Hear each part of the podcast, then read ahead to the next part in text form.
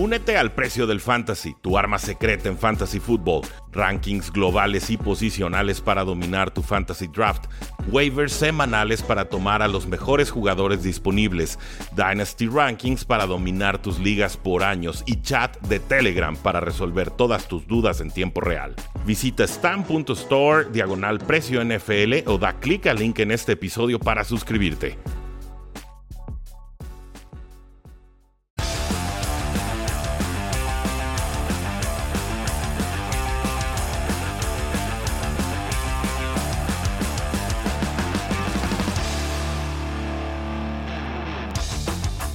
Saludos a todos y bienvenidos a un programa más de Cuarto Gol, donde la NFL no termina y nosotros tampoco. Yo soy Rudy Jacinto, me encuentran en Twitter como arroba NFL y esta es la segunda parte de nuestros picks que tenemos con Jaime Hincha Randieta, picks por supuesto que manda cada semana a Grupo Reforma. Vamos con los Lions que visitan a Los Ángeles Rams, doble juego de venganza, ¿no? Matthew Stafford contra sus Lions del pasado y Jared Goff contra sus Rams de antaño. Rams es favorito y local por 16 puntos, over-under de 50. Eh, los Lions ya están rotos, Jaime. Los Lions están rotos, ya están cuestionando abiertamente Jared Goff en ruedas de prensa, están echándole flores a Matthew Stafford, el head coach de los Lions. En fin, ya sabemos quién gana. Aquí el tema es por cuánto. Exacto, dará los 16 o no. Eh, yo creo que si alguien quiere demostrar algo en ese partido, hablo de demostrar, no es tanto Matthew Stafford. O sea, creo que Matthew Stafford eh, no, tiene el más mínimo deseo de, de, venganza, llamamos, llamémosle así en este partido. Se divorciaron bien, y, bien y bonito, creo que fue en buenos términos. Sí, sí, sí, dejó muchos amigos, alegrías, demás, y dijo, bueno, eh, se acabó. Jared Goff, ese hombre sí que tiene coraje, debe de tener cierto coraje, de que los Rams lo hayan dicho, a ver, compadre, llegaste al Super Bowl, lo que quieras, te estamos dando una, dos, tres oportunidades, ya te lo avisamos, no funciona si te vas. Pero ¿saben qué? ¿Sabes que Para mí, Jared Goff sí tiene sangre de atole. Y esa sangre de atole de Jared Goff eh, se demostró precisamente en el Super Bowl contra los Patriots. O sea, fue, y, no hablemos de que, si el sistema defensivo que implantó los Patriots en ese Super Bowl fue magnífico, Bill Belichick, no hablemos de eso. Este hombre ni siquiera lo intentó, para pronto. O sea, no, no, no, se vio fuera de su elemento, se vio, se vio rebasado por las circunstancias.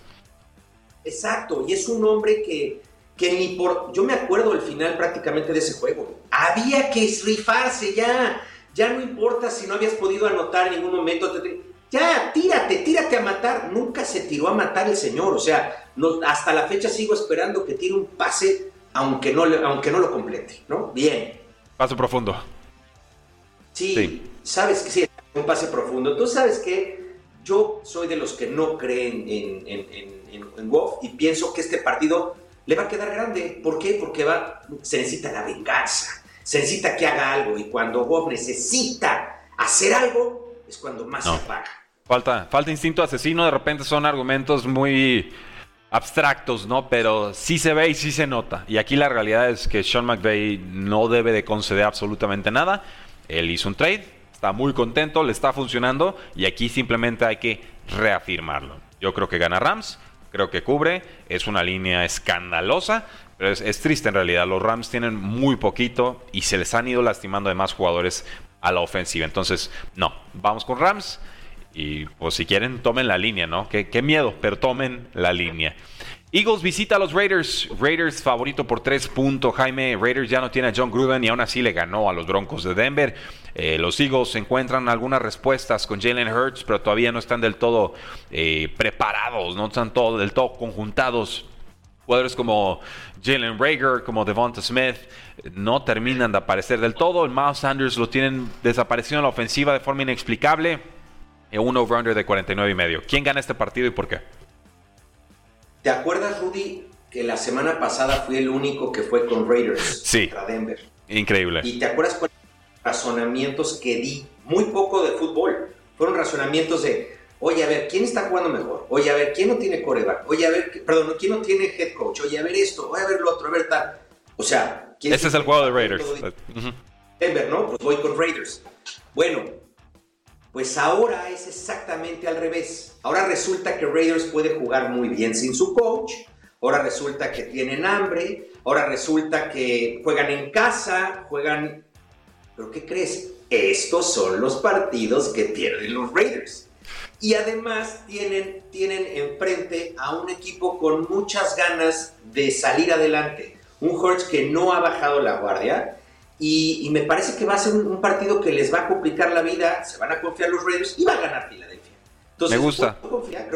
soy el único que va con Filadelfia en Grupo Reforma. Y evidentemente, eh, pues se cubre la línea porque el favorito es Raiders. Sí, hay, más margen de maniobra con la ofensiva de Eagles por la movilidad precisamente que tiene eh, Jalen Hurts. Sí, hay pass rush Raiders, pero Eagles puntualmente también lo, encuentra.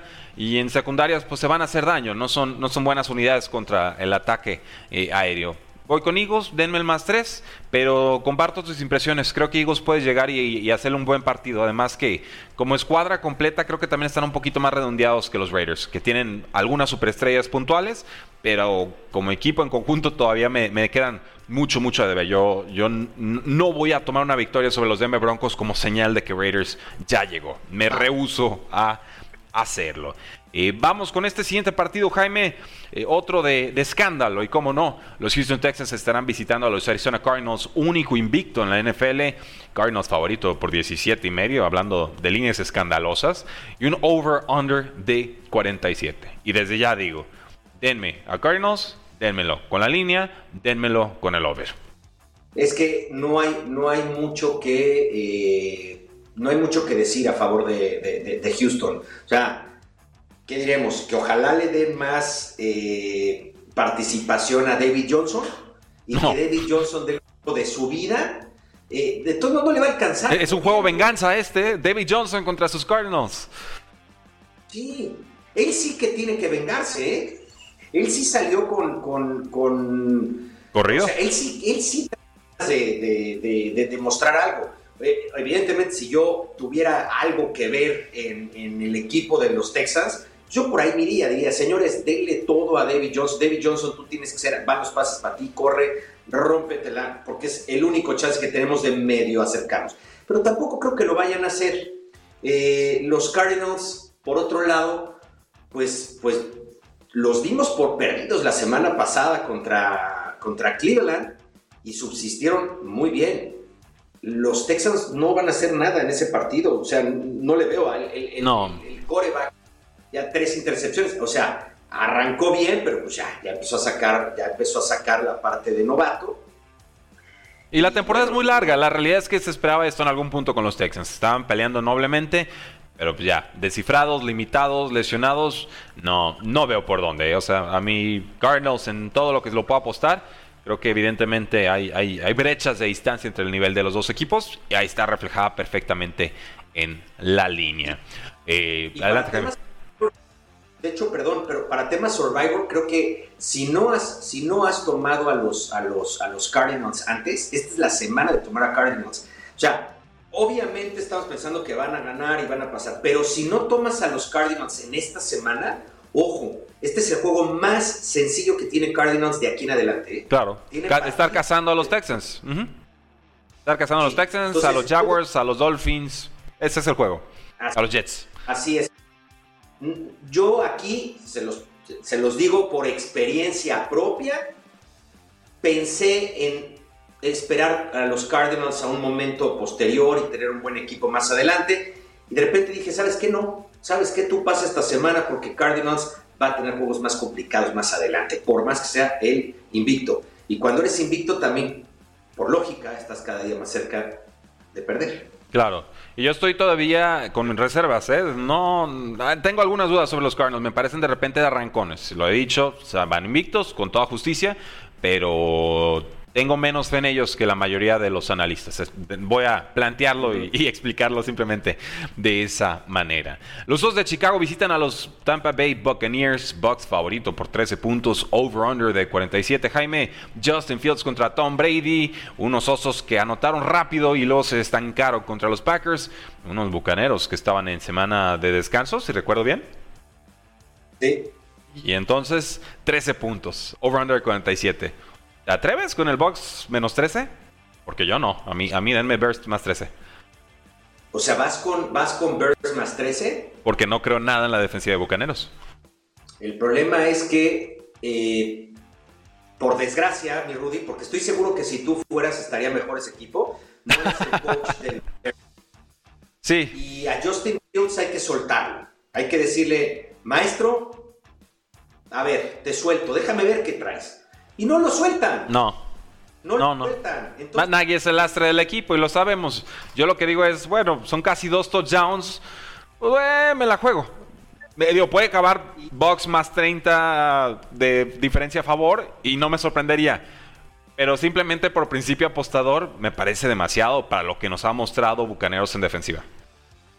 Y yo fíjate que yo sí creo, yo sí creo en los Buccaneers que van a ganar por más de 13 puntos. Bien. porque el, el señor de los récords, el señor Tom Brady, yo creo que también está, ha de estar buscando también tener el récord de eh, tener el equipo que más diferencia de puntos saca por partido a sus rivales. Es que, qué bárbaro, Tom Brady y en casa, o sea, suelta y suelta, está buscando touchdowns, yardas y touchdowns. Parece que no va ni ganando, todo el tiempo está haciendo lo mismo, en ese mismo modo. Es una ofensiva que no para hasta el último drive. Hasta el último drive no busca anotar, hasta el último, pero que esos sí son manchados. O sea, Tom Brady sí ha- ha- se ha, está tratando de entrada, y, y esto no se dice mucho, por lo menos no lo, he- no lo he leído. Rudy, no sé si pudiste leer mi, mi columna eh, en cancha del domingo pasado, donde hablé de Tom Brady. Nadie está hablando de estos números de Tom Brady, pero Tom Brady trae mejores números en este momento que en el 2007, que fue la mejor temporada de Tom Brady cuando tenía Randy Moss. Las 2.000 yardas las rebasó hasta la semana 7. Tom Brady ya rebasó las 2.000 yardas en la semana pasada, con 2.040 y tantas.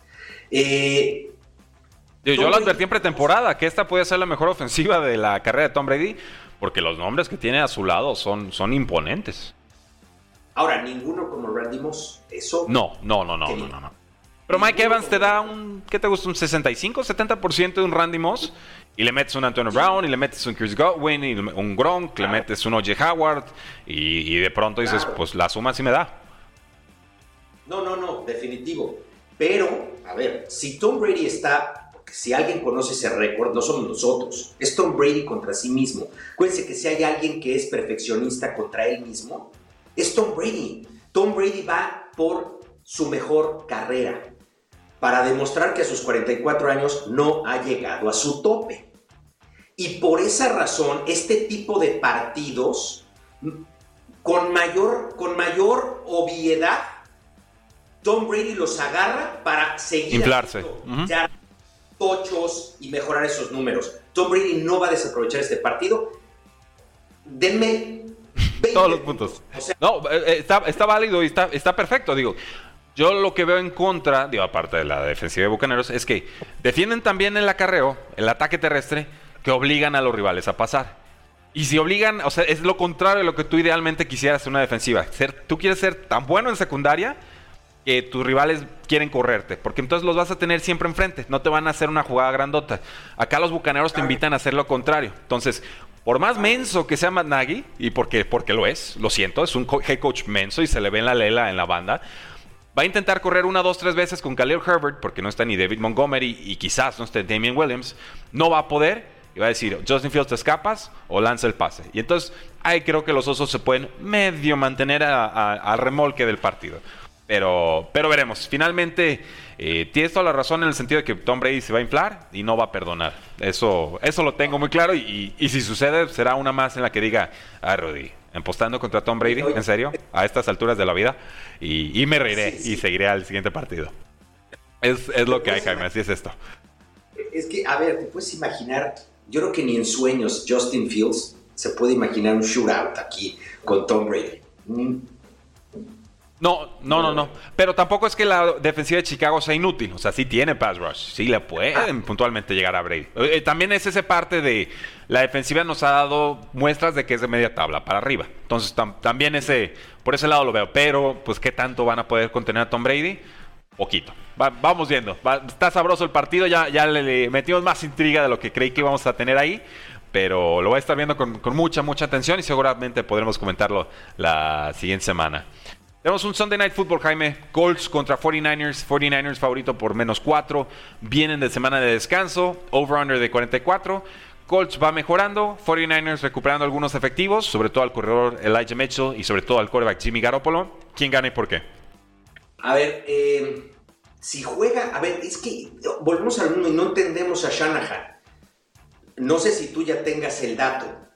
¿Quién va a ser el coreback? ¿Va a ser Garoppolo yo estoy, yo estoy en que va a ser Garoppolo. Yo, yo ahorita estoy haciendo mi pick y predicción y lo que he leído me indica que va a ser Jimmy Garoppolo.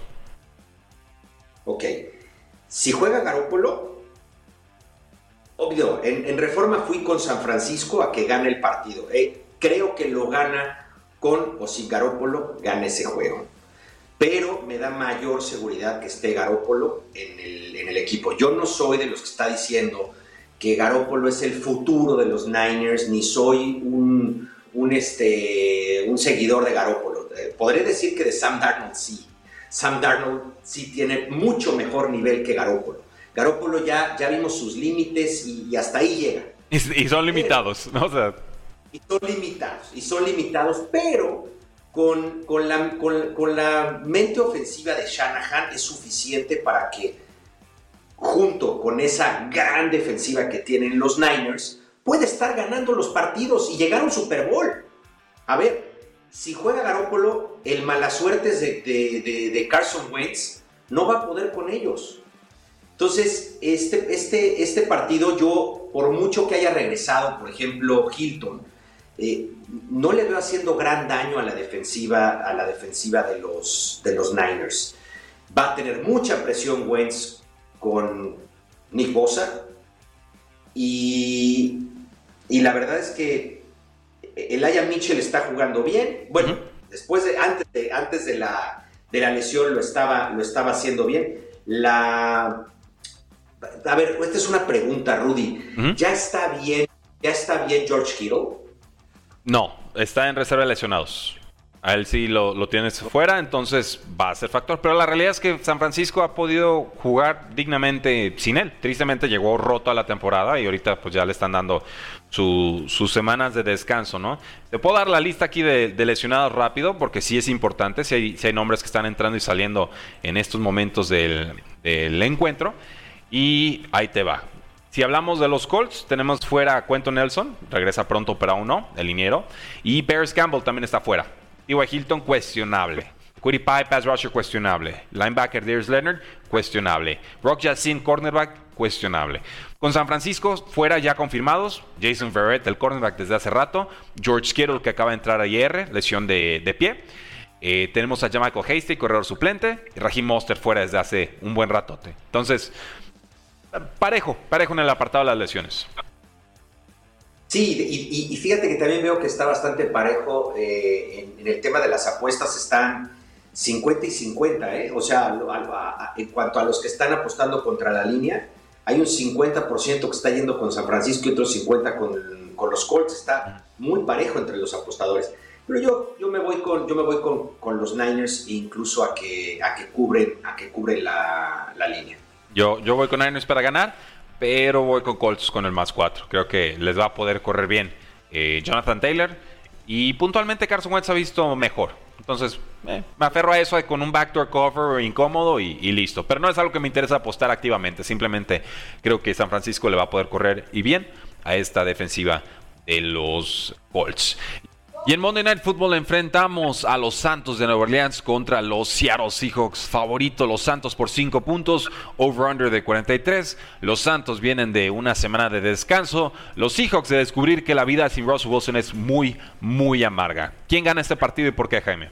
Híjole, déjame primero hago un paréntesis, Rudy. ¿Cómo hubiera encantado ver este partido el año pasado, no? O sea, es, decir, llega Drew Brees, va de visita a Seattle Seattle con un Russell Wilson que está jugando para MVP, eh, pero Drew Brees que está para buscando ahora sí esta temporada su retiro.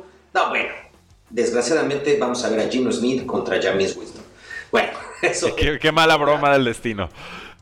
Mala broma del destino es un equipo, son dos equipos que para mí mm, ni siquiera los vamos a ver en, en, postemporada. Eh, digo, por el tema de, haber perdido a Russell Wilson, definitivamente es el alma del equipo, le arrancaron el corazón a los Seahawks cuando, cuando este, se lesionó de, del dedo Russell Wilson. Eh, es un partido en el cual, pues con Gino Smith no van a llegar a ningún lado. La defensa de los Saints es una buena defensa y es una, y es una defensa además que sabe presionar a los, a los corebacks. Se necesita mucho colmillo para jugarle a los Saints. Si no, pregúntenle a Mac Jones, que es un novato muy preciso. Sin embargo, esa precisión se le olvidó jugando contra unos Saints porque de verdad es un equipo que, que, plantea las defensas solamente para corebacks con, con experiencia. Eh, Gino Smith pues, lleva muchos años en la NFL. Tiene experiencia, pero no la experiencia que buscamos. Esa, experiencia en capturas, experiencia en, en, pérdidas de, de, la bola, ya sea en intercepciones o en fumbles. Eh, en fin, Pobrecitos eh, los Seahawks en este, en este momento teniendo que depender de, de Gino Smith. Yo obviamente voy con los Saints con todo. De hecho, hasta en temas fantasy hay cosas interesantes. Ya está por regresar Michael, eh, este, Michael Thomas. Entonces, para mí, esta es, esta es la semana de Marqués Calloway para retirarse bien. James Winston pues, tampoco tiene que hacer gran cosa contra los Seahawks. Los Seahawks es una defensa bastante, bastante permisiva. ¿Cuál defensa? te diría yo, ¿no? ¿Dónde viste la defensa? Yo todavía no la encuentro. Mira, no sé en qué número la tengas, la tengas ahí. Eh, eh, este, promedio, exagero un poco. La trae por Football Focus como la unidad número 18, Saints es la número 7, eh, ofensivamente hablando, Saints es la unidad 21, Seahawks la 23. Pero esto, por supuesto, con Russell Wilson. Sí, no, no, y, te digo, la verdad es que yo sí creo que, que James Winston le va a poder hacer mucho daño a Seattle. Eh, Camara obviamente también eh, existe y sigue haciendo daño. Entonces, la verdad es que le pueden pegar por aire y por tierra eh, y, no tienen ni cómo defenderse. Por otro lado, Carson al parecer sigue lesionado. Alex Collins está muy golpeado, a lo mejor no juega. A lo mejor para temas fantasy habrá que, habrá, habrá que ver si, si, si, se estrena, si se reestrena con los Seahawks este Penny que pues aparentemente... Rashad Penny, ahora sí, por fin, lo vamos a desatar. Bueno, pues ya por lo menos lo que entiendo es que esta semana ya salió del, del, del IR y que, y que el coach está diciendo que si Collins no llega a no jugar, pues que va a tener su oportunidad Penny. Y si alguien cree en Penny, pues es su coach, es Pete Carroll, porque se la pasa lesionado Penny, o sea, ha sido una promesa y, siempre es lo mismo. No, a, mí, a, mí no me gusta ni de colegial y luego con lesiones menos, pero creo que aquí lo que nos vas a decir es Saints gana, Saints cubre, nos vamos por altas, y te sigo. La verdad, no, no veo mucho más en este partido, salvo que Jamie's intercepciones locas nos aparezca. Y ah, ahora, dijiste altas, ahí sí no lo sé. Ok. No, yo por una, por, una apabullante victoria de, Saints sería como lo que podría haber. Porque Gino Smith también tiene brazos, sí puede contribuir a ese total. Pero bueno, me quedo con el lado de los Saints. Podemos dejar el over-under de lado. No es una, una línea que me encante, ni mucho menos. Así es, así es, mi querido Rudy. Buenísimo, pues ahí lo tienen, damas y caballeros. El pico oficial de cuarto y gol para el Monday Night Football, por supuesto, es Saints menos 5. ¿Están de acuerdo o no están de acuerdo? Háganos saber ahí en la casilla de comentarios. Si están escuchándolo en podcast, por supuesto, suscríbanse. Ah, también háganos llegar sus comentarios en redes sociales. Facebook, Twitter, Instagram, YouTube, TikTok y hasta Twitch. Porque la NFL no termina y nosotros tampoco. Cuarto y gol.